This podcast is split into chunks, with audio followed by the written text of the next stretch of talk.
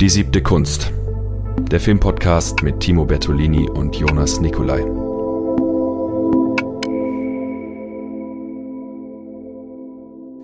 Und damit ganz herzlich willkommen zu einer weiteren Folge Die siebte Kunst. Heute darf ich an meiner Seite Philipp von Gönitzer begrüßen. Er ist Filmemacher und äh, Podcastbetreiber des Werthoff Podcasts. Freut mich, dass, dass Sie da sind.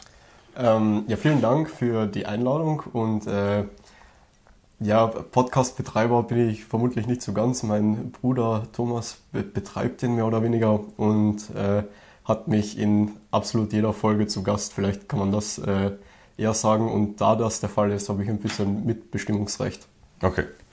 Na gut, auf jeden Fall ähm, wollen wir heute eher über Filme sprechen als über Podcasts. Ähm, Du hast ja äh, einige Werke in den letzten Jahren fabriziert. Ich glaube, die sind alle irgendwie auf IMDb oder Letterboxd so auf 2023, 2022 datiert. Ich, ich glaube, ja. Ich glaube, mein erster Spielfilm ist 2022 erschienen. Mhm. Aber sind die, sind die in diesen zwei Jahren auch alle entstanden oder ist das einfach sozusagen eine späte Veröffentlichung? Ja, das ist ein äh, riesiger, langwieriger Prozess gewesen, vor allem für 166 Minutes, was glaube ich, äh, wenn ich mich recht erinnere, eigentlich erst der dritte Film ist der von mir erschienen ist. Und die ersten zwei waren halt so super abstrakte, halb strukturelle, halb äh, nicht mehr einordnbare Filme. Also ich glaube überhaupt der erste Film, der von mir erschienen ist, war vermutlich dieser Film mit diesem ganz, ganz langen Titel äh, Fading Light on an Unidentifiable Object with Unhearable Music and Unreadable Words. Ich glaube, ja. glaub, das war die Nummer eins eigentlich. Mhm. Ähm, also habe ich einfach für eine Stunde so eine Oberfläche halt abgefilmt und die äh, Licht- und Schattenverhältnisse und die Idee war halt, ähm, dass ich da äh, die Komposition, die stille Komposition von John Cage 433 eben drüber spiele in Dauerschleife. Also da hört man für 4 Minuten 33 Sekunden äh, absolut gar nichts. Und dann eben auch, dass da Worte reingeschrieben sind, die äh, aber äh, also vom Hintergrund nicht mehr unterschieden werden können. Mhm. Das war halt so ein bisschen meine, ähm, also meine Geständnisse meiner ganzen Verbrechen und so weiter. Mhm. Und die wird aber jetzt trotzdem keiner lesen können und so. Aber ich wollte mir das von der Seele schreiben und habe nach einer Form gesucht, um das machen zu können und dann trotzdem nicht verhaftet zu werden. Und dann der nächste Film ist ja, glaube ich, eine Literaturverfilmung. Mhm. Das ist eine äh, sechsstündige Verfilmung von einem Text von Hegel, seinen Vorlesungen über äh, Ästhetik, also es ist nicht ein Text, es ist Mitschrift und so weiter, ähm, auf Grundlage eines Vorschlags von Theodor Wiesengrund Adorno natürlich. Äh, von dem habe ich das eine ganz obskure Bemerkung entdeckt, ich weiß auch gar nicht mehr wo, dass man also Hegel vielleicht eher als Film sich anschauen sollte, als als Text zu lesen. Und ähm, auf der IMDb steht, glaube ich, auch fälschlicherweise, dass das irgendwie zehn Jahre gedauert hat. Es ist eine Lüge.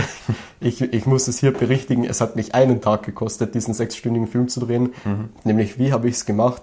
Clever natürlich, mit, mit moderner Technologie.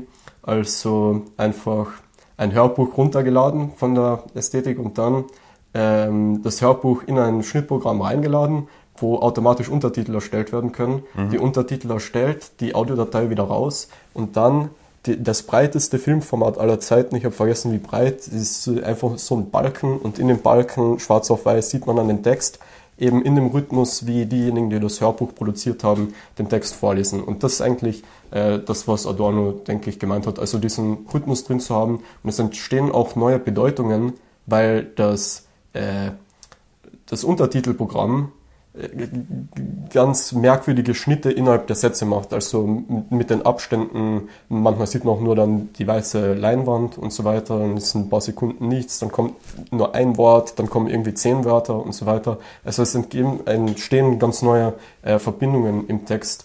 Und ja, es war Corona, ich hatte nichts zu tun und ich habe mir gedacht, mein Gott, wenn Adorno sowas schon vorschlägt, irgendwer muss es doch tun. Tja, und es ist aber letztendlich eigentlich keine Literaturverfilmung, sondern eine Literaturabfilmung, könnte man sagen.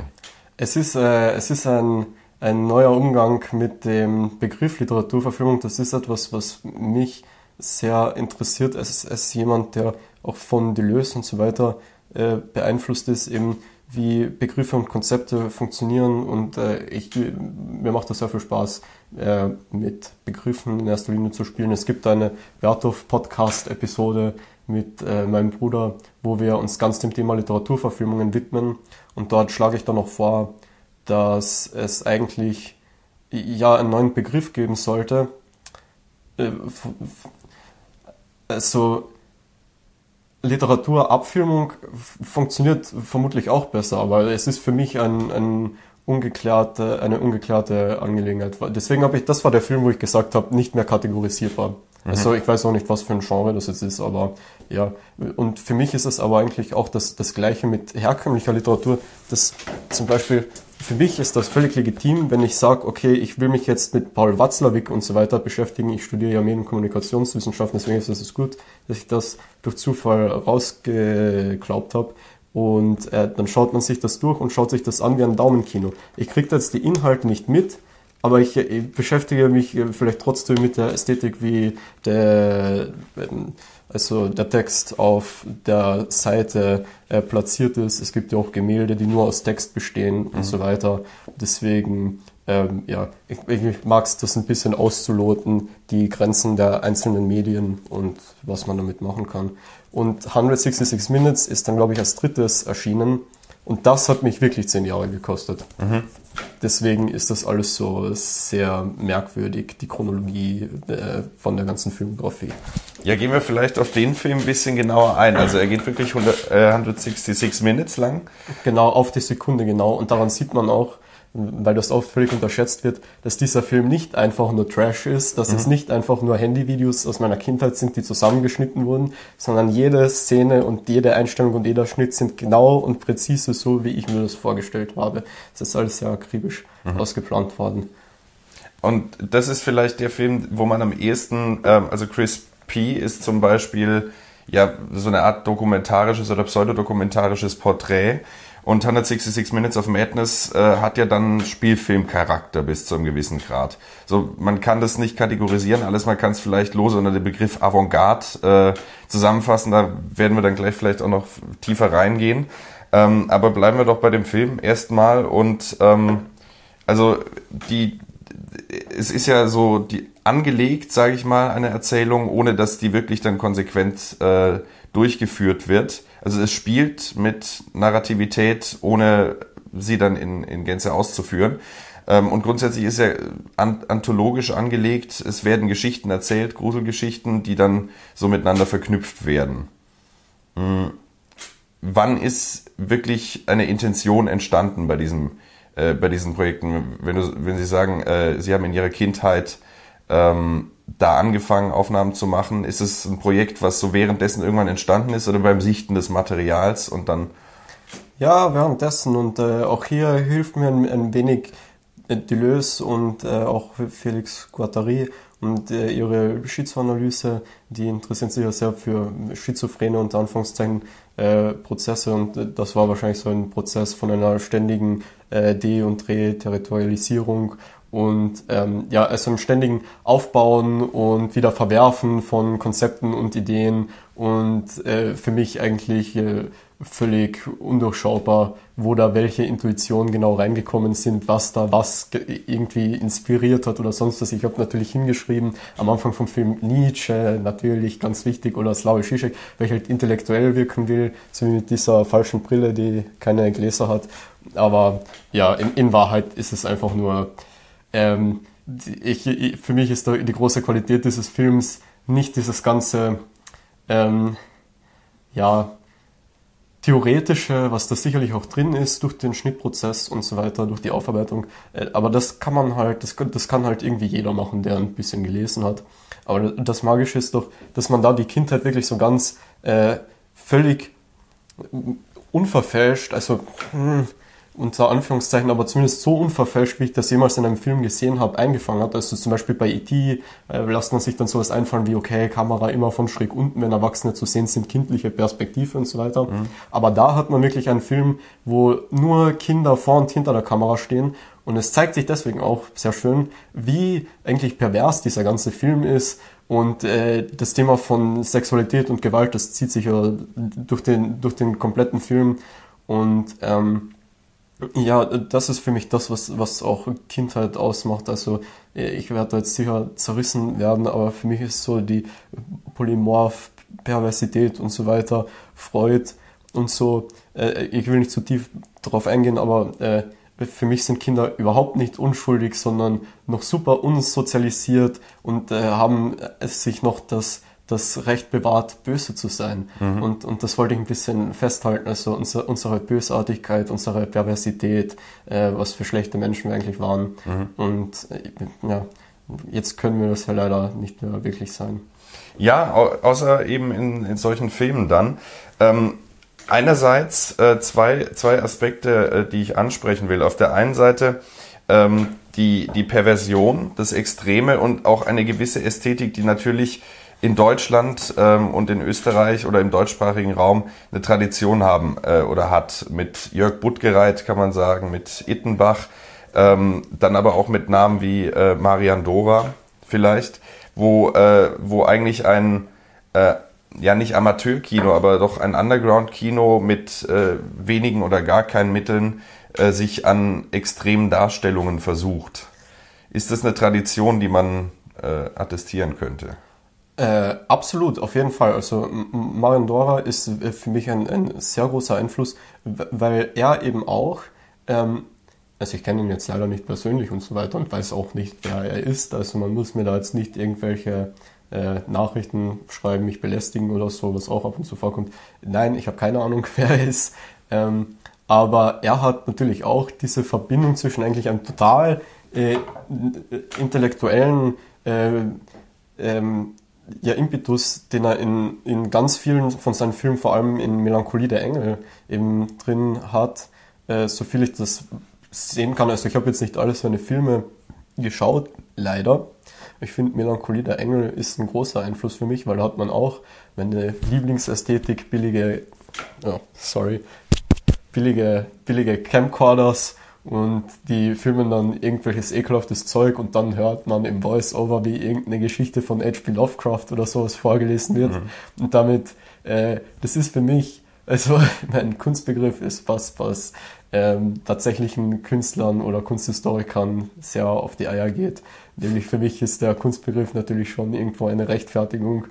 Halt, okay, ich da jetzt äh, startet die Orgie und wir tun dann später irgendeinen Text drüber äh, und ähm, dann wird das schon passen und keiner kann uns dann vorwerfen, dass wir irgendwie eher äh, niveaulos sind. Mhm. Und äh, das finde ich aber auch äh, sehr schön und mich würde es interessieren natürlich, was Mario Dora, wie der seine eigenen Filme interpretiert und sonst was, was er sich gedacht hat. Aber am Ende, am Ende muss man halt doch sagen, auch wenn Mario Dora sicherlich ein super intelligenter und super belesener Typ ist, ich habe auch ein Interview gesehen, wo er so sagt, ah ja, unbedingt nach Frankreich fahren und dort dann war ich am Grab von äh, François Truffaut und habe ihm gedankt so für seine vielen Meisterwerke. Sehr, sehr schön eigentlich. Mhm. Also ich glaube, das ist ein super super Romantiker und ich, mhm. ich finde auch, dass seine Filme unfassbar romantisch sind. Also Kannibal und so weiter, das ist eine meiner absoluten Lieblings- ähm, Romcoms eigentlich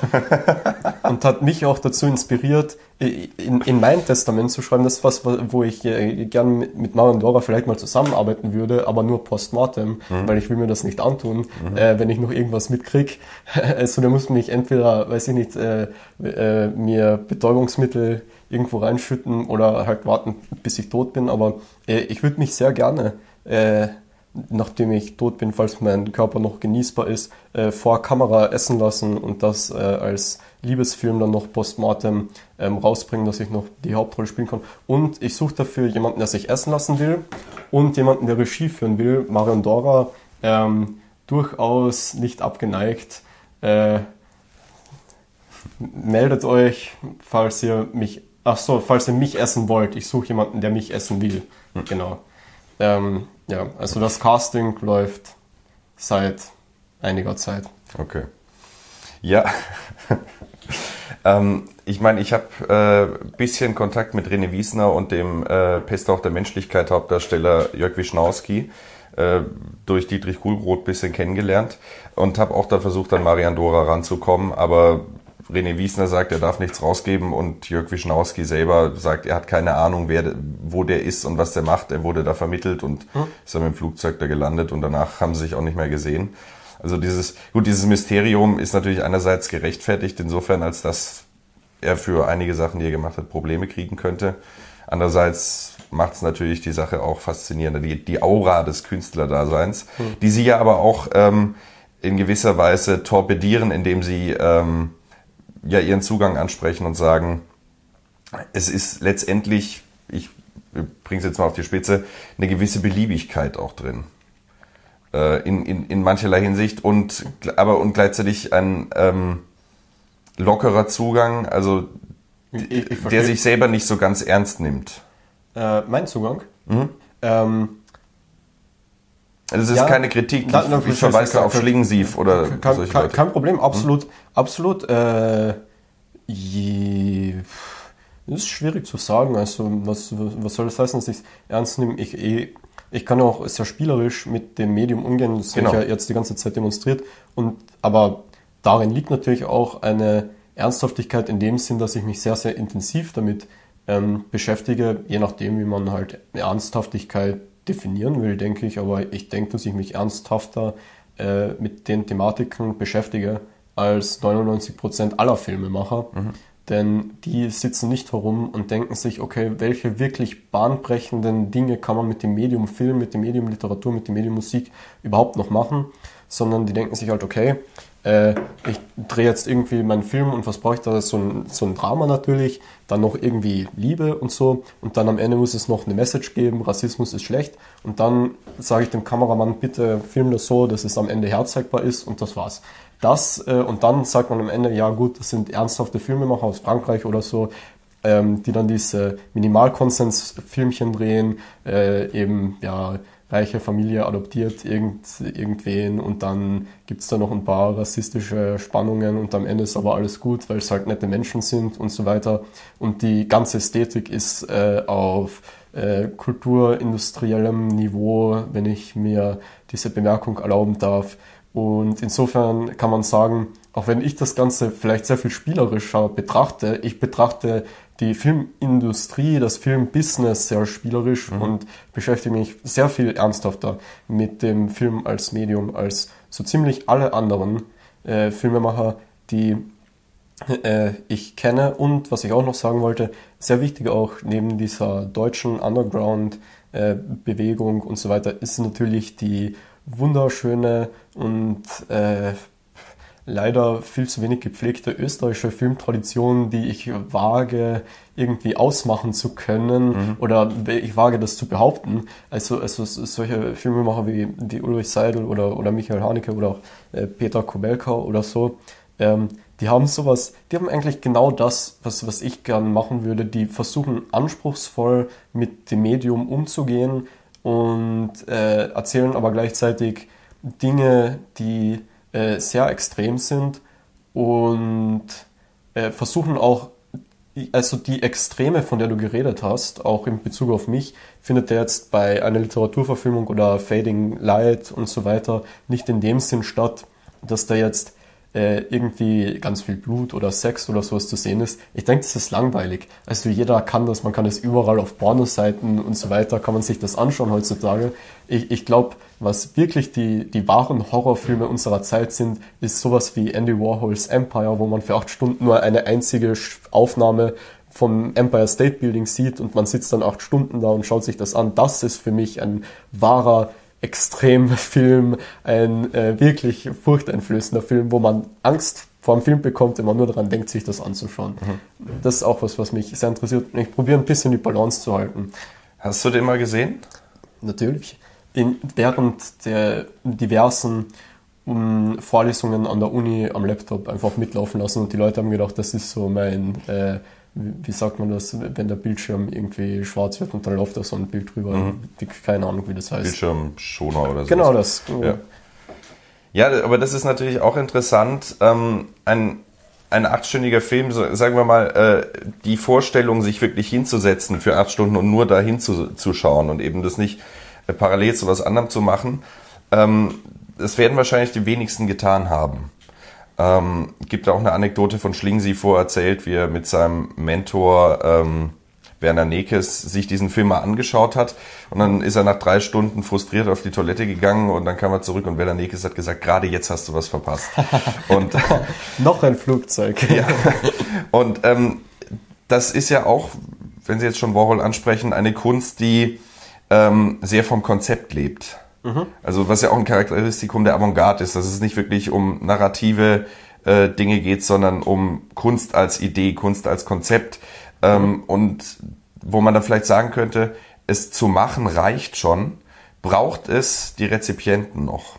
Das ist bei, also Warhol würde da bei Empire, glaube ich, wirklich sagen, äh, muss jetzt nicht sein, so kann man ja mal reinschauen. Ist ja auch eine sehr, sehr schöne Aufnahme eigentlich äh, von, von Jonas Meckhaus, falls ich den jetzt endlich mal richtig ausspreche, mhm. äh, aufgenommen. Und ich, ich habe gehört, dass Warhol da gar nicht einmal äh, dabei war. Der hat ihm einfach gesagt, ja, stell mal die Kamera mal so hin, du bleibst da und wird schon passen so.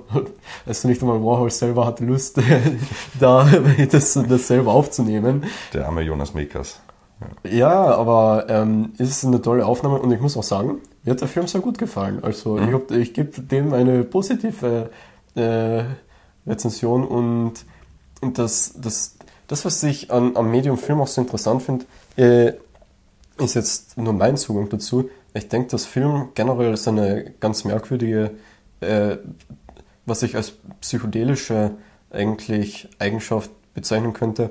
Also wenn man sich das wirklich anschaut, nach drei Stunden oder so, äh, ist man so sehr ähm, in eben, ich sag mal, der Verarbeitungslogik und so weiter des Films, ähm, dass wirklich jedes Flugzeug, das im Hintergrund vorbeifliegt, anfängt mehr und mehr einen Effekt auf dich aufzulösen, äh, auszulösen. Wirken. Wirken. Danke. Und ähm, ja, wenn dann ein Licht eingeht und ein Licht ausgeht, mhm. ist das, wird das irgendwann nach fünf Stunden, wenn du wirklich ganz meditativ dich auf den Rhythmus des Films eingelassen hast, dann funktioniert das wirklich so wie eine Action-Szene oder so. Also ich, ich liebe auch transzendentalen Film, als das könnte man, könnte man das vielleicht bezeichnen, wo der oft ganz bewusst damit gespielt wird. Also äh, Tokyo Story von Yasushiro Oso. Da äh, gibt es die ersten 30 Minuten, steht die Kamera nur irgendwo und du lässt dich ganz darauf ein, auf diese großartigen Kompositionen, Shot-Kompositionen und so weiter, Bildkompositionen.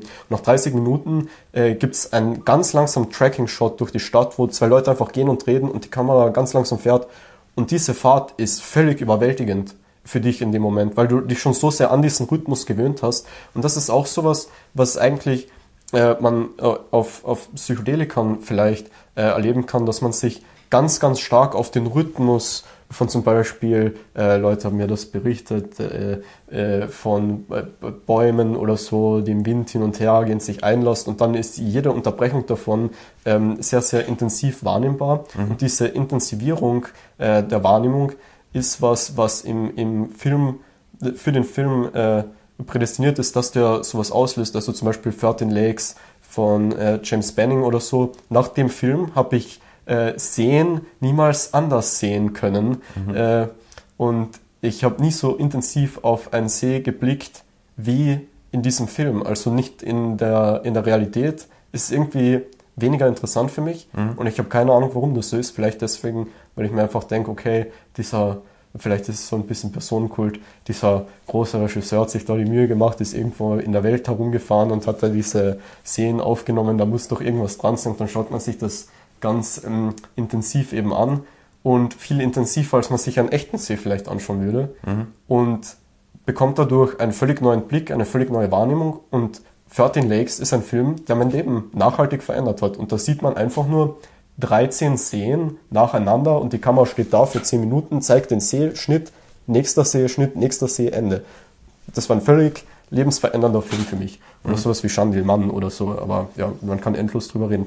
Habe ich jetzt äh, nicht gesehen, aber äh, ich habe letztes Jahr auf der Biennale einen ähnlichen Film gesehen, Footnote hieß der. Mhm. Ähm, da waren auch, ich glaube, es waren immer so drei, vierminütige Einstellungen von irgendwelchen Hochhäusern äh, einer Großstadt. Und drüber hat man ähm, Originalmaterial aus dem Polizeifunk gehört.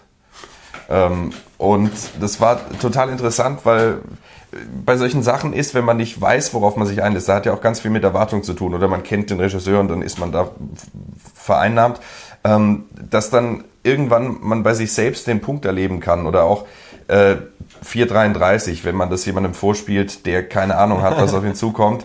Oder jetzt im Burgtheater in der Zauberberg-Inszenierung von Bastian Kraft gibt es auch eine Szene, wo sie Fieber messen äh, in Echtzeit machen.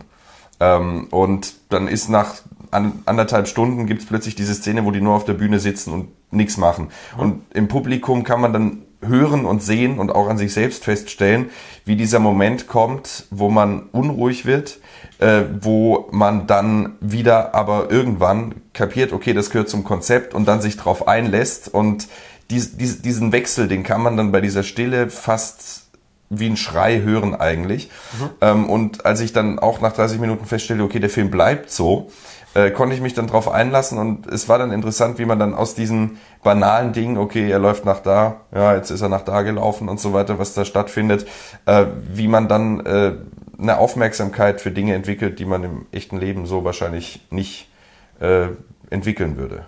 Ja, ich liebe das im Film. Das ist was, was mich sehr interessiert. Zum Beispiel bei Fading Lights und so weiter. Mhm. Da, da, schaut man sich was in Schatten an. Und das finde ich aber super interessant, weil wir nehmen Schatten als ganz selbstverständlich wahr mhm. und äh, man kann aber durch die Kunst den Blick auf solche Sachen wie einen Schatten oder so äh, super intensivieren. Und das ist für mich äh, der Vergleich, den ich ziehen würde, zu sich äh, einem Schatten anzuschauen, der über irgendeine Oberfläche sich bewegt, äh, auf, weiß ich was, äh, einem halben Gramm LSD oder so. Das, das hoffe ich erreicht zu haben. Und wenn man sich den Film Fading Lights in voller Länge anschaut, dann hoffe ich, dass das irgendwie der Effekt wird, dass mhm. man ein bisschen wahnsinnig wird dabei. Und natürlich bei 166 Minutes of Madness, da ist der Sinn offensichtlich, dass man am Ende wahnsinnig wird. Sollte man LSD nehmen beim, bei den Filmen? Nein. Das ist dann eine Überdosis, die nicht mehr ertragbar ist. ja, wir dürfen ja auch nicht zum Drogenkonsum aufrufen. Das ist. Äh Wenn man eine Therapie machen will mit den Substanzen, bitte das vorher mit dem Arzt irgendwie absprechen. Zu Risiken und Nebenwirkungen lesen Sie die Packungsbeilage und fragen Sie Ihren Arzt oder Apotheker. Ja, im Moment gibt es das ja noch nicht und so weiter. Ich würde mir das sehr wünschen, Packungsbeigaben für solche Substanzen. Aber ja, einfach zum Arzt gehen, sich informieren, bin da kein Experte dafür, möchte nichts verherrlichen und sage auch, schaut euch doch lieber meine Filme an. Ja, also es ist doch äh, die, die Tradition der Avantgarde, die Politik der Aufmerksamkeit äh, und bis zum gewissen Grad auch die Befreiung des Ausdrucks vom Zwang des Sinns, die da anklingt in gewisser Hinsicht. Ähm, und das Phänomen Avantgarde ist ja nun, kann man sagen, bis zum gewissen Grad tot.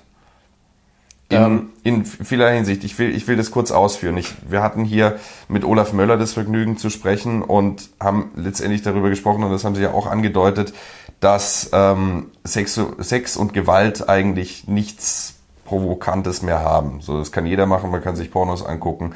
Ähm, letztendlich hat das diese Wirkung verloren, die ein äh, Salo hatte, 75 oder Maladolescenza, falls der Film bekannt ist. Ich glaube, ich kenne den Film nicht. Okay, ja, das äh, Marian Doras Lieblingsfilm ist in Deutschland äh, wegen Kinderpornografie auf dem Index, in Österreich frei verfügbar. Oh ähm, Gott, das muss ich mir anschauen. Danke sehr. ähm, also da, da, sehr interessanter Film, mhm. aber man sieht halt 13-Jährige äh, in sehr unzweideutigen Positionen nackt. Äh, also beim Ficken oder? Genau, ja. Aber es, es, äh, es, es findet kein Geschlechtsakt vor der Kamera. Also es handelt sich nicht um Kinderpornografie. Es handelt sich um Filme, in denen Kinder in vielleicht fragwürdigen Situationen gefilmt werden. Es handelt sich um Kinder-Softcore-Pornografie. Genau, ja. Ähm, und äh, letztendlich ist es ja aber auch vor allem, auch wenn wir diese Tendenz jetzt herausgearbeitet haben mit Marian Dora und 166 Minutes of Madness, ähm, vor allem eine Provokation über die Form oder über übers Konzept. Ähm, und letztendlich finden diese, diese Avantgarde-Bewegung, findet das, was Godard mit der Nouvelle Vague gemacht hat und so weiter. 2020 gab es noch Bildbuch von ihm, wo er vielleicht in radikalster Form eigentlich ähm, seine, seine Konzepte verwirklicht. Ähm, aber nichtsdestotrotz, Buñuel, Surrealismus äh, ist auch immer mehr aufgeweicht worden. Ich finde ja sein Spätwerk zum Beispiel viel interessanter. Andalusischer Hund, äh, Goldene Zeitalter sind natürlich äh, großartige Filme, aber ich finde diese Mischform, wo er dann im, im diskreten Charme de Bourgeoisie äh, eigentlich einen konventionellen Film erzählt, der immer mehr zerfällt, äh, finde ich interessanter, aber die sind dann jetzt auch alle tot. Ähm, und letztendlich, ähm, ich, ich weiß nicht, ob Sie auch mal Filmwissenschaft studiert haben oder irgendwie Seminare dazu besucht haben. Kann, kann, ich, kann ich mich gar nicht erinnern. Okay. nein, nein, weil ähm, ich kenne es aus dem universitären Kontext, dass man dann irgendwelche Avantgarde-Vorlesungen besucht und dann heißt es, okay, die Avantgarde zeichnet sich durch Folgendes aus. Ja, äh, Form steht über Inhalt, Abrüstung der tragischen, äh, äh der tragischen, äh, des tragischen Geschehens, äh, eine Gleichzeitigkeit, eine Hierar äh, Non-Hierarchie, mhm. ähm, Überforderung, Unterforderung, mhm. diese ganzen Mechanismen, die wir auch schon äh, angesprochen hatten, die man aber letztendlich in einer Tabelle auflisten kann. Und dann verliert auch die Avantgarde irgendwann ihr provokatives Potenzial. Wenn man sich jetzt einen Film anschaut wie La GT oder so, äh, denkt man sich, ah ja, okay, da ist wieder ein Avantgarde-Künstler am Werk. Und es ist vielleicht als Reaktion, wenn man sich nicht voll drauf einlässt, äh, nichts Überwältigendes mehr, sondern vielleicht noch ein müdes Lächeln oder sowas. Oder wenn im Theater mal wieder jemand auf die Bühne scheißt oder so. Das Wiener Aktionismus haben wir erlebt. Ähm, ich, ich habe das nicht erlebt. Ich würde das gerne mal sehen. Ich würde auch so gern ein Theaterstück inszenieren, das dann mitgefilmt wird. Äh, nur einmal bitte, äh, falls irgendjemand über eine Bühne verfügt, ich will den Krieg darstellen mit echter Scheiße, scharfen Waffen und so weiter. Äh, keine Toten, keine Verletzten oder so. Aber bitte, ähm, basiert auf Literatur von einem Nobelpreisträger. Das wird super intellektuell, das wird ein, eine super Ergänzung von meiner Filmografie. Äh, meldet euch Oh mein Gott, ich, so, ich mache gerade so viel Werbung für meine zukünftigen Projekte. Aber bitte, sehr interessant, bitte weiter. Also echte Scheiße, ja? Ja. Wir können ja mal kurz da bleiben. Was ist das Konzept? Was von, mein, von dem Projekt? Von, von dem Projekt, ja. Ähm, also da, da, ich habe den Namen vergessen, aber da gab es eben so einen französischen äh, Literaten und so weiter, der war äh, äh, eben im, im Krieg, im Schützengraben und der beschreibt halt ganz lange in einem von seinen Büchern eben, wie das wirklich ist im Schützengraben und die, äh, es ist wirklich nur, okay, wir sitzen im Loch, über uns wird rumgefeuert, äh, einer ist eben rausgegangen, um sich zu erleichtern und so weiter. Und ist halt natürlich nicht mehr zurückgekommen dann. Und okay, was macht man dann dann wirklich, wenn man in diesem Loch drin ist, so okay, wir müssen in unsere eigenen Hände koten und das halt über dieses Loch halt hinauswerfen, während über uns gefeuert wird. Und da gibt's äh, aber diesen wunderbaren Text drüber. Und ich würde das gern vielleicht wirklich eins zu eins umsetzen auf der Theaterbühne einfach so ein Loch erzeugen, der Erde reinschütten und äh, da drei Leute reinsetzen, die das genauso machen, auch mit Waffen, mit scharfer Munition halt äh, vom Publikum weg in so eine Metallwand reinfeuern. Drüber würde ich so einen Bildschirm, eine Leinwand aufhängen, wo halt reales Kriegsmaterial einfach läuft. Ähm, und man könnte das dann mit einer Kamera in einem Take halt aufnehmen, super improvisiert, äh, eine einzige Aufführung mit Live-Publikum. Mhm. und man kann den Film unten in diesem Loch anfangen mit der Kamera und man denkt sich, okay, wow, super realistisch, die sitzen wirklich nur in dem Loch da. Und dann kann halt die Kamera immer weiter rausgehen und kann sagen, okay, wir sind auf der Bühne, da hinten läuft, laufen Filmaufnahmen. Zum Beispiel der erste Schwenk kann so sein aus dem Loch raus. Man sieht die, die, die Panzer im Hintergrund fahren, dann denken sich alle, was für schlechte Effekte. Und dann checkt man erst, ah, Bertolt Brecht und so. und die äh, äh, Schauspieler äh, werden sich dann in die Hände defekieren und den Code ins Publikum schmeißen. Nicht ins Publikum, nein, nein, nein. Vielleicht. Wäre eine Idee, oder? Vielleicht. Das müsste, ja, müssen wir noch schauen. Ich bin da durchaus kompromissbereit. Ähm, aber ja, einfach in einer Einstellung gefilmt, einmalige Vorführung und jemand steht halt auch vielleicht einfach auf der Bühne äh, daneben und liest wirklich live diesen Text noch mit dazu vor. Und das würde ich, das wäre für mich ein, un, eine unglaubliche Erfahrung. Ich, ich würde die Kameraarbeit vermutlich auch selber machen. Mhm. Ähm, einfach, wie das ist, wirklich den, den Gestank zu haben und so weiter. Und dazu eben diesen Text vorgelesen zu bekommen, mit Live-Publikum, mit diesen Kriegsaufnahmen im Hintergrund das ist für mich was, äh, ein, ein, eine Vorstellung, ein Konzept, die äh, mein, äh, mein Verstand sehr triggert, um mal dieses äh, Modewort zu gebrauchen. Mhm. Ja, das war's. Aber äh, würde, ähm, wir können ja davon ausgehen, ich wollte vorher auf was hinaus, äh, die Brücke wieder schlagen, ähm, wenn man nicht das Publikum wirklich mit Scheiße bewirft, ähm, welche Provokation würde davon heute noch ausgehen? Ähm, es geht nicht für mich darum, jetzt irgendwie zu, zu provozieren. Also ich, ich habe nicht gesagt, dass das alles provozieren muss. Mhm. Ich habe gesagt, viele Sachen, die einfach jetzt nur sagen, boah, ja, da sieht man irgendwie reale Sexszenen oder so, provozieren nicht mehr. Wirklich gut. Und ähm, mir geht es darum, Extremen auszuloten mhm. im Film, in der Kunst, äh, zwischen den Medien, auch im Inhaltlichen. Also ich, ich taste mich sehr gerne an Grenzen heran und versuche ein bisschen die Grenzen zu verschieben. Und äh, das muss jetzt niemanden provozieren oder so. Mhm. Also ich glaube auch nicht, dass diese strukturalen Filme da von mir irgendwen provozieren, sondern die meisten Leute denken sich, was ist das denn für ein Schmarrn und äh, klicken halt weg. Mhm. Und das ist auch total okay. Das, das, das provoziert ja auch nicht wirklich. Es wird provozieren, wenn du jemand, äh, weißt was, wir bieten uns jetzt das Du-Wort an nach dieser netten Unterhaltung. Ähm, und wenn, äh, wenn du wirklich wen provozieren willst, dann äh, gib mir ganz viel Geld dafür, dass ich solche Filme drehe. Das mhm. ist dann noch provokant.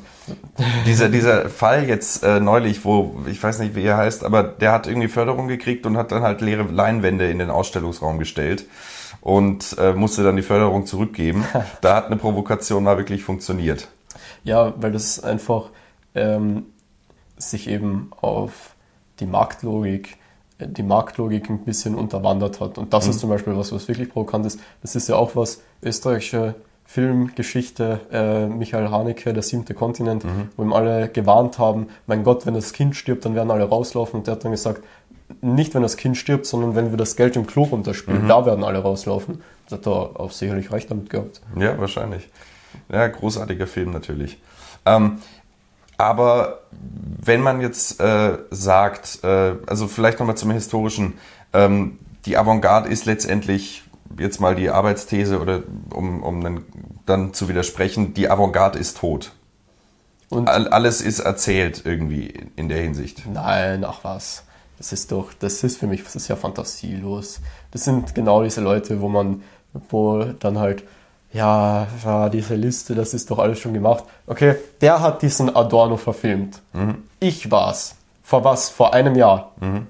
Das ist noch so viel, äh, was, man, was man machen kann. Zum Beispiel, was werden wir jetzt in, in der Zukunft noch alles erleben, wenn wir KIs und so weiter in den Schaffensprozess äh, mit einbeziehen? Mhm. Da öffnen sich vollkommen neue Möglichkeiten. Also in, in, wir werden in, in Zukunft Leute haben, die zu Hause am PC sitzen und dort Filme mit Marlon Brando in der Hauptrolle drehen. Mhm. das ist doch völlig unvorstellbar. Das eröffnet wirklich ganz, ganz neue, ganz, ganz interessante Möglichkeiten. Ich beschäftige mich auch viel mit eben von Deleuze äh, kommend mit Accelerationismus und äh, diesen ganzen wirklich äh, merkwürdigen Leuten wie Nick Land und so weiter. Ich weiß nicht, ob das äh, den Leuten ein Begriff ist. Ist so ein ganz, ganz merkwürdiger britischer Philosoph. Ich wollte noch casten für eine Dokumentation. Äh, der dann gesagt, war ja, das interessiert mich leider alles gerade gar nicht so. Ich mhm. schreibe lieber mein Buch über äh, Blockchain, Kant und Kapital und weiß nicht was alles. Aber war sehr nett und so.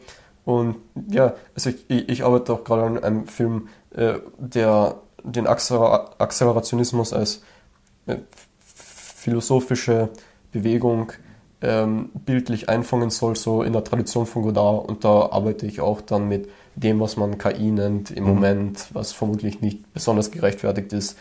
Und ja, wir werden sehen, wie das funktioniert. Aber das wird auch Avantgarde und äh, trotzdem noch ein bisschen was Neues. Also ich, ich bin da überhaupt nicht so pessimistisch. Ich finde nicht, dass das alles tot ist. Äh, Surrealismus und so weiter. Wir haben noch heute große Filmemacher wie Amro El Tatavi, der äh, jetzt seit drei, vier Jahren an einem Kurzfilm arbeitet mhm. und den noch immer nicht veröffentlicht hat.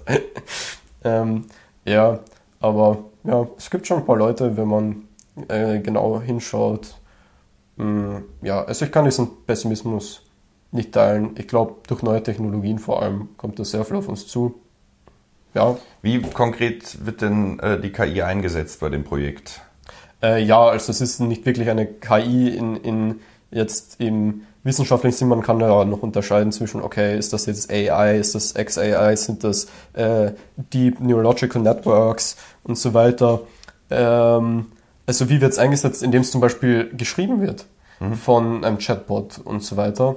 Ähm, und geschnitten schneiden kann man es lassen.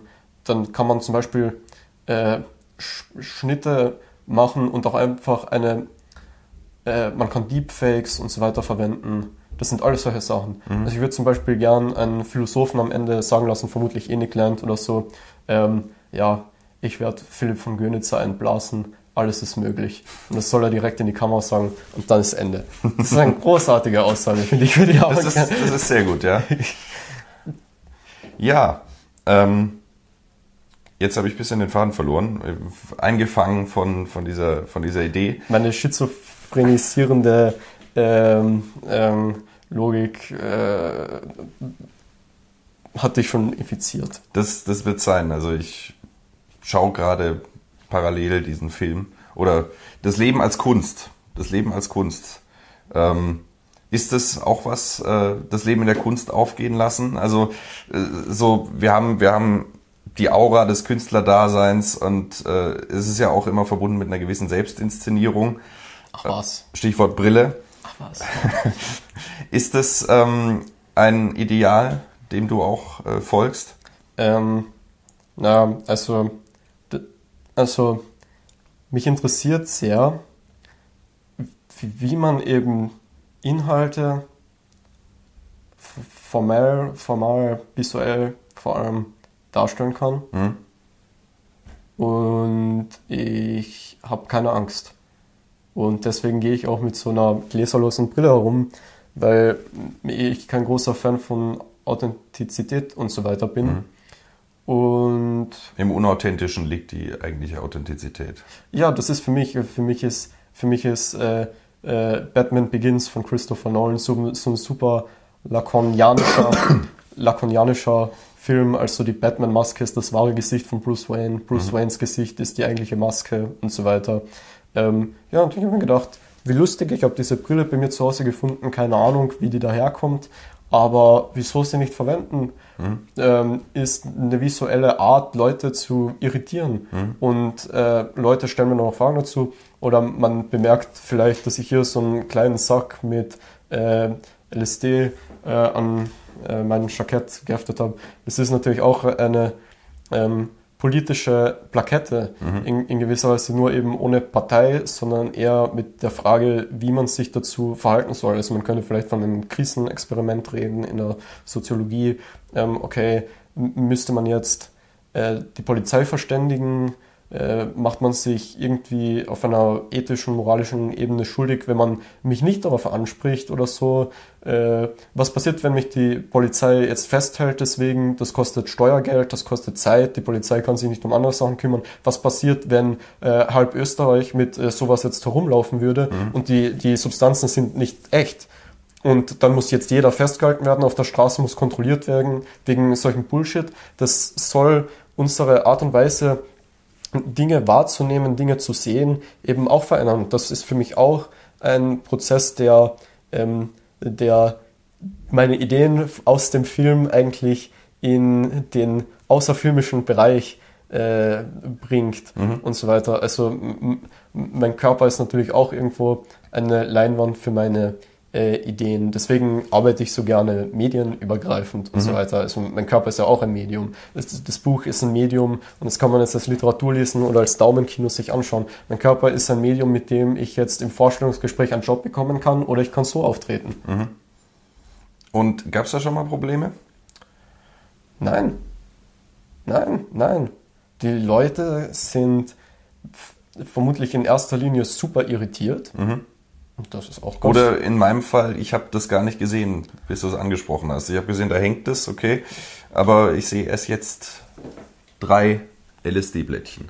Hm, ja, also die sind, wie schon gesagt, nicht echt. Äh, für alle, die mir, für alle, die das vielleicht äh, auch in ihren Style integrieren wollen, bitte tut da keine realen Substanzen rein natürlich, weil das, das würde ja den ganzen Sinn völlig unter, unterwandern, mhm. weil wenn ihr dann aufgehalten werdet, ist, schießt euch halt selber mal ins Knie natürlich. Also es funktioniert nur dann, wenn man eigentlich legale Dinge irgendwie mit sich rumträgt und dann eben die Frage stellt, okay, wie gehen wir mit dem Bild von Drogen äh, um? Mhm. Weil das ist was, was mich, was äh, eben Amrol Tetawi, der große Surrealist äh, Österreichs, mal äh, gesagt hat zu mir und was für ein krasses Experiment das wäre, Leute, äh, die äh, keine illegalen Substanzen konsumieren oder noch nie konsumiert haben, sich irgendwas durch die Nase ziehen zu lassen, was überhaupt keine Droge ist, was keine Rauschwirkung hat. Aber allein die Tatsache, dass es so ausschaut, äh, für die Leute würde eine Veränderung der äh, Wahrnehmung verursachen. Mhm. Ich denke, damit hat er absolut recht.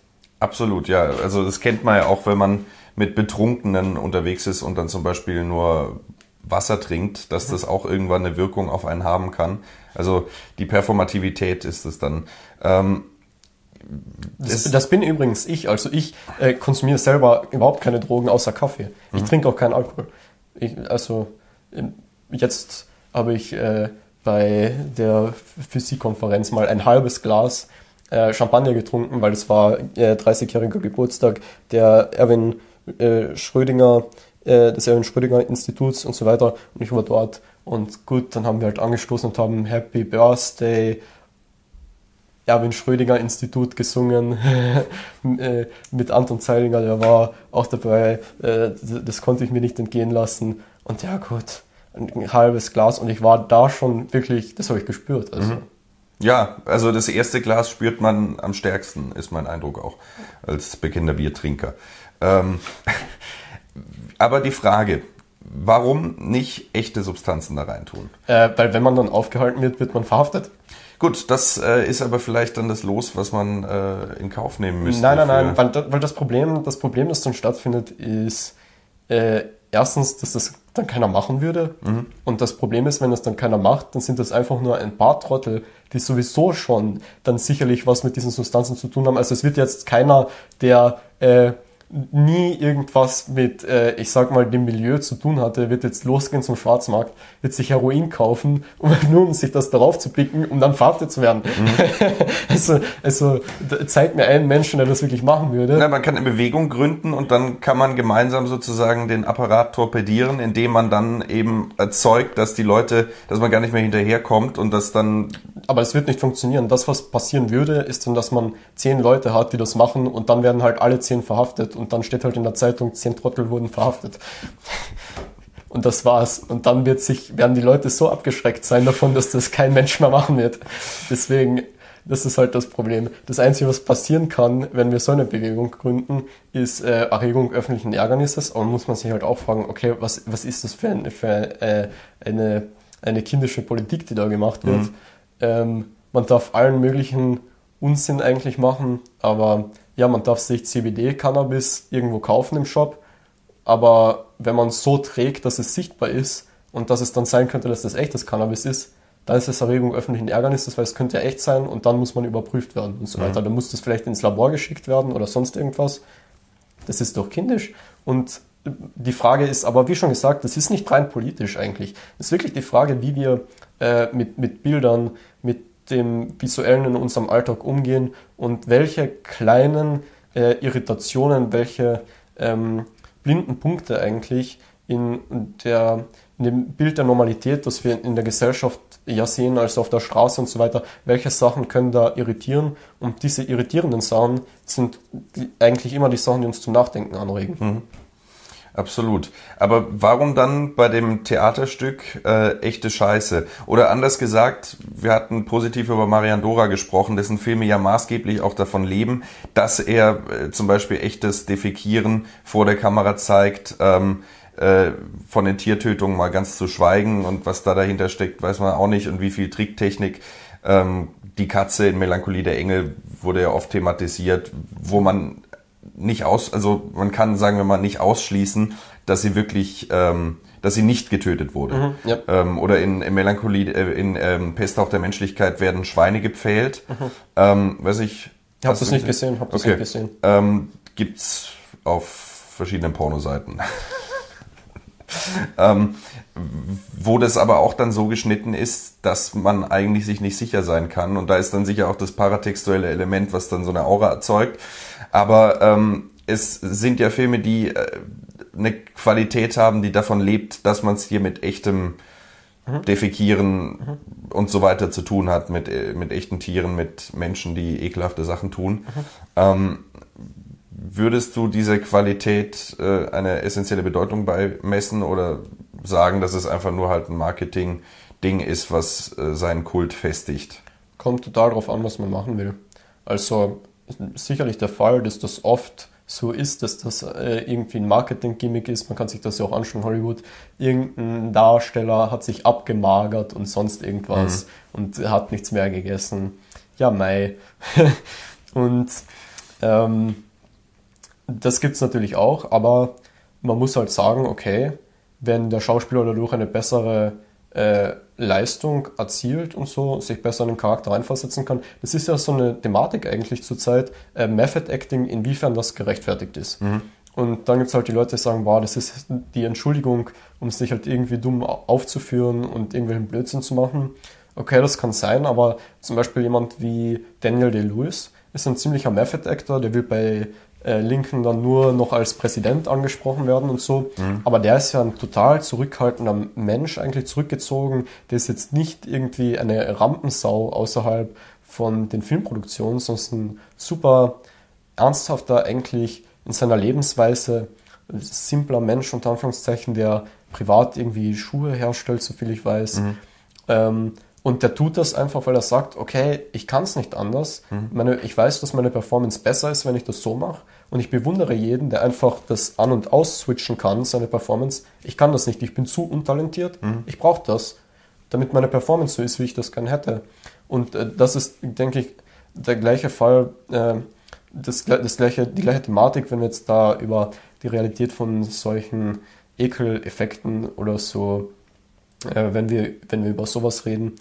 Also zum Beispiel, weil wir Salo angesprochen haben, in Salo sind ja ganz viele Effekte, schauen total unecht aus. Mhm. Und das erzeugt aber so eine Brechtsche Entfremdung, so eine ganz subtile, die den ganzen Film über besteht. Und dadurch passt das auch perfekt dazu. Mhm. Also ich würde mir nicht wünschen, dass man in Salo super realistische Effekte hat die ganze Zeit, sondern dieser Film lebt eigentlich von so einer gewissen Abstraktion und das ist eben auch dann irritierend mhm. und vielleicht sogar in dem Kontext, eben in dieser ganzen ähm, Atmosphäre, die der Film aufbaut, noch irritierender, als wenn man da jetzt reale, äh, irgendwie eben reale Fäkalien, reales Blut oder sowas hätte. Das würde zu Salot zum Beispiel, finde ich, gar nicht passen. Es ist irritierender, dass man immer so distanziert davon ist und sich das eben wirklich anschauen kann, wie eins von den kubistischen Gemälden, die dort im Hintergrund hängen. Und bei Marion Dora gut, der hat eben äh, eine andere Handschrift. Mhm. Ist auch total okay. Ich bin total gegen ähm, irgendwie Tierrechtsverletzungen oder so. Also, äh, ich bin sehr bei Peter Singer und so weiter, wenn es um, um Tierrecht geht. Also, dass man äh, anhand der Leidensfähigkeit von einem Lebewesen entscheiden sollte, wie viel man dem Lebewesen uns zumuten darf und wie viel nicht okay, Schweine leiden sicherlich dran, wenn sie gepfählt werden, von dem her sollte man keine Schweine pfählen. Das ist eine relativ klare Angelegenheit eigentlich ja. für mich. Ähm, ja. Ja, es ist auf äh, ethischer Ebene natürlich äh, abzulehnen, das braucht man nicht diskutieren, aber es kommt ja häufig in der Kunst vor, dass solche auch ethischen Grenzübertretungen gemacht werden. Man braucht ja gar nicht jetzt über Schweinepfählen reden, man kann auch äh, darüber sprechen, wie Stanley Kubrick zum Beispiel Shelley Duvall beim Set von Shining behandelt hat. Ähm, oder wie heißt dieser Film? Es gibt von Elias Emerige, dem bigotten Regisseur, ja. äh, gibt es einen Film Shadow of the Vampires, ja. ähm, wo, äh, wo ähm, Murnau eigentlich als Psychopath gezeichnet wird, der äh, dann, als dann echter Vampir kommt, äh, das ausnutzt und dann äh, einfach weiterfilmt, während da vor der Kamera reale Morde passieren. Ähm, es wird natürlich in einem künstlerischen Rahmen als Diskurs verhandelt in der Haus der Jack Bild von Lars von Trier, Mord als Kunst, wo er äh, sich natürlich auf Thomas de Quincy bezieht, äh, Mord als eine schöne Kunst betrachtet. Ähm, ist, ist, das, ist das ein Dilemma? Ich meine, man kann das natürlich auch dann auf so Diskussionen übertragen, kann man jetzt noch Rammstein hören und so weiter und Kunst vom Künstler trennen und so weiter. Ähm, wie, wie stehst du zu diesem Spannungsfeld? Ähm, Ethik ist was, was mich unfassbar fasziniert. Übrigens nur eine, eine Frage. Das, ja. das Bild da drüben, ich weiß, das ist für den Zuschauer irrelevant. Das ist doch von Bigotten, oder? Das äh, schaut doch super so aus wie diese Figur von Bigotten. Die Person, die die Bilder gemalt hat, kennt den Film nicht. Ah, okay. Lass mal das ja. äh, kollektives Unterbewusstsein. Mhm. Aber, ähm, aber ähm, nein, natürlich ist es gleichzeitig ein, es ist schon natürlich ein Dilemma, aber es ist auch ein Dilemma, das eben genau durch diese Existenz des, dieses Spannungsfeldes dafür sorgt, dass zum Beispiel das Ausloten von Grenzen äh, eben nicht so schnell langweilig wird und äh, dass wir eben noch überhaupt nicht alle Grenzen ausgelotet haben. Also zum Beispiel in, ähm, in Arm or Untitled äh, filme ich zum Beispiel auch Leute, ohne dass die das wissen und gibt diesen Leuten, die oft in sehr benachteiligten Situationen sind, keine Stimme und kein Gesicht und man kann die nicht erkennen und dadurch schütze ich die. Also normalerweise wird man jetzt sagen, oh mein Gott, wir müssen den ähm, Menschen unserer Gesellschaft, die irgendwie verdrängt werden, eine Stimme geben, ein Gesicht geben.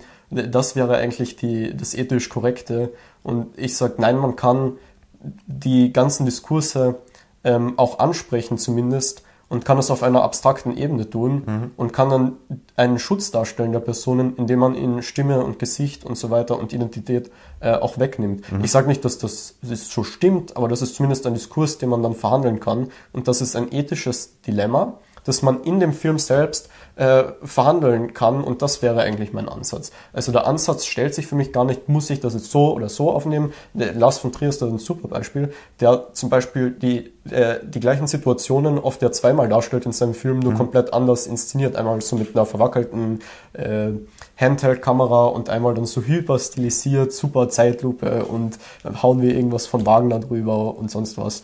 Und ähm, das ist eigentlich für mich der richtige Ansatz. Also auch vielleicht eine dialektische Darstellung oder ähm, äh, in Armor Untitled wollte ich unbedingt äh, sexuelle Gewalt zeigen und ich habe mir da wirklich überlegt, soll ich so eine Vergewaltigungsszene machen, wo ich eben als Hauptdarsteller mit so einer Kamera super, ähm, also pseudo-dokumentarisch, äh, halt irgendwen vergewaltige und das halt so filme. Da habe ich mir gedacht, nein, das ist eine total unethische Darstellung. Das kann, das ist, das würde Kamil Palias sicherlich toll finden, aber ich würde sagen, dass äh, das dann doch eine Verherrlichung ist in dem Sinn, äh, dass Leute dazu verleitet werden, eben die Frau in der Szene dann zu objektifizieren und so weiter. Und dann habe ich eben gesagt, nein, wenn wir über sexuelle Gewalt reden äh, oder diskutieren in diesem Film, möchte ich den weiblichen Körper vollkommen rausschneiden und will eigentlich nicht, dass der vorkommt. Deswegen habe ich dann mir in der Dusche einen runtergeholt mit so einem äh, Schlauch über meinem Gesicht festgeklebt und habe mich also gleichzeitig Water gebordet.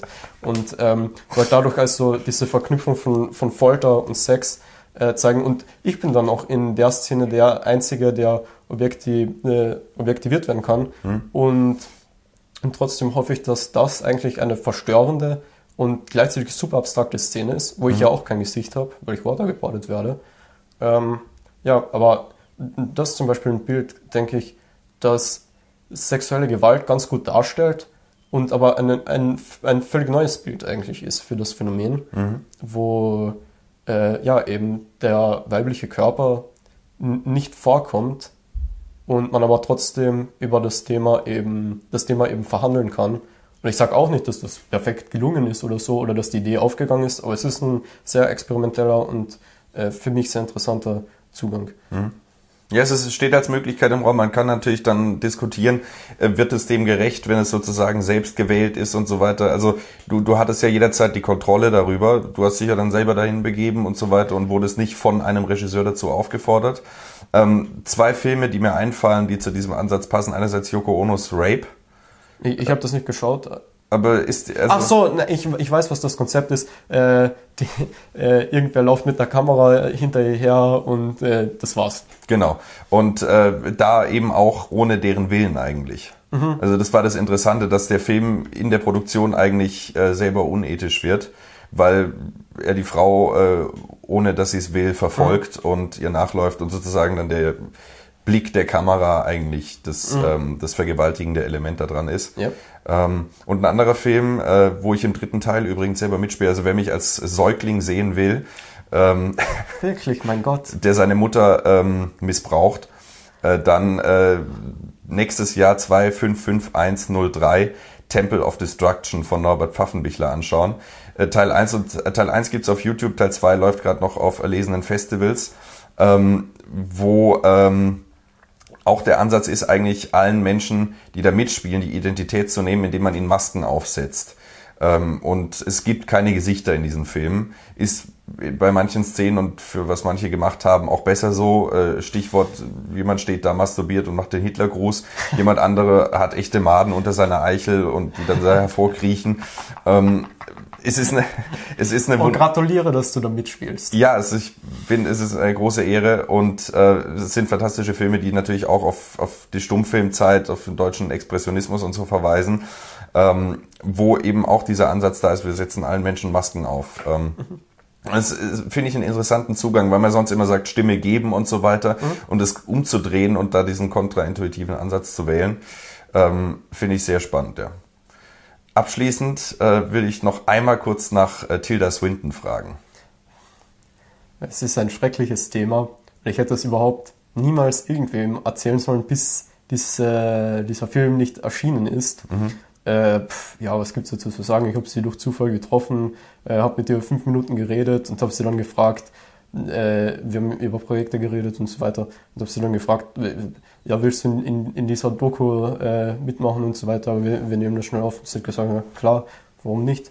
Und so weiter. Super sympathisch. Mhm. Ähm, ich liebe diese Arbeitsethik, einfach zu sagen, ja, was, was machen wir das? Und äh, das ist auch was, was ich sagen kann.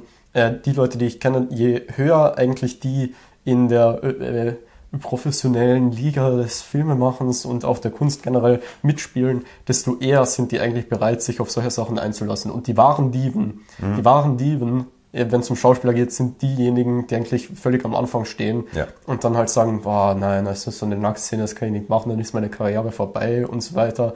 Und äh, wenn man dann jemanden wie William Defoe hat, den, den muss man ja eigentlich äh, zwingen, dass er seinen Penis in der Hose behält, dann irgendwie bei, bei, bei Antichrist oder so. Ähm, ja. ja, Lars von Trier hat gesagt, er musste viele Aufnahmen rausschneiden, wo äh, Willem Dafoes echter Penis zu sehen war. Aber er hat es nicht gemacht, um Willem Dafoes äh, Intimsphäre zu schützen, ja. sondern aus Neid auf seinen großen Penis. ich kann mir aber auch vorstellen, dass das eine Verschwörung ist, ja. dass William Dafoe einfach einen sehr, sehr kleinen Penis hat und dann gesagt hat, Papa, bitte, Lars, bitte, kannst du das irgendwie so formulieren, dass das gut für mich ausschaut? Ja, was da dann wirklich passiert, ist ja die Frage. Also ja, Lars von Trier ist ja auch jemand, der schnell mal irgendwelche Sachen erzählt. Stichwort Cannes 2011. Lars von Trier ist auch jemand, der sich ziemlich schnell die Hose auszieht am Set, obwohl ja. es überhaupt keinen Grund gibt. Aber gibt eine wunderbare Doku über Idioten, mhm. ähm, wo es ja auch Nacktszenen und echten ja. Sex gab und äh, eine Aufnahme, wo halt das Set gefilmt wird und dann wird zu Lars von Trier auf einer halbnahen rübergeschwenkt und er grinst in die Kamera, die Kamera schwenkt runter und er hat keine Hose an. War, ich kenne das gar nicht, aber wie schön. Ist, ist, auf der, ist auf der DVD drauf als extra. Okay, wirklich, ja, ich habe die DVD, muss ich mir anschauen. Mhm. Alles klar. Ja.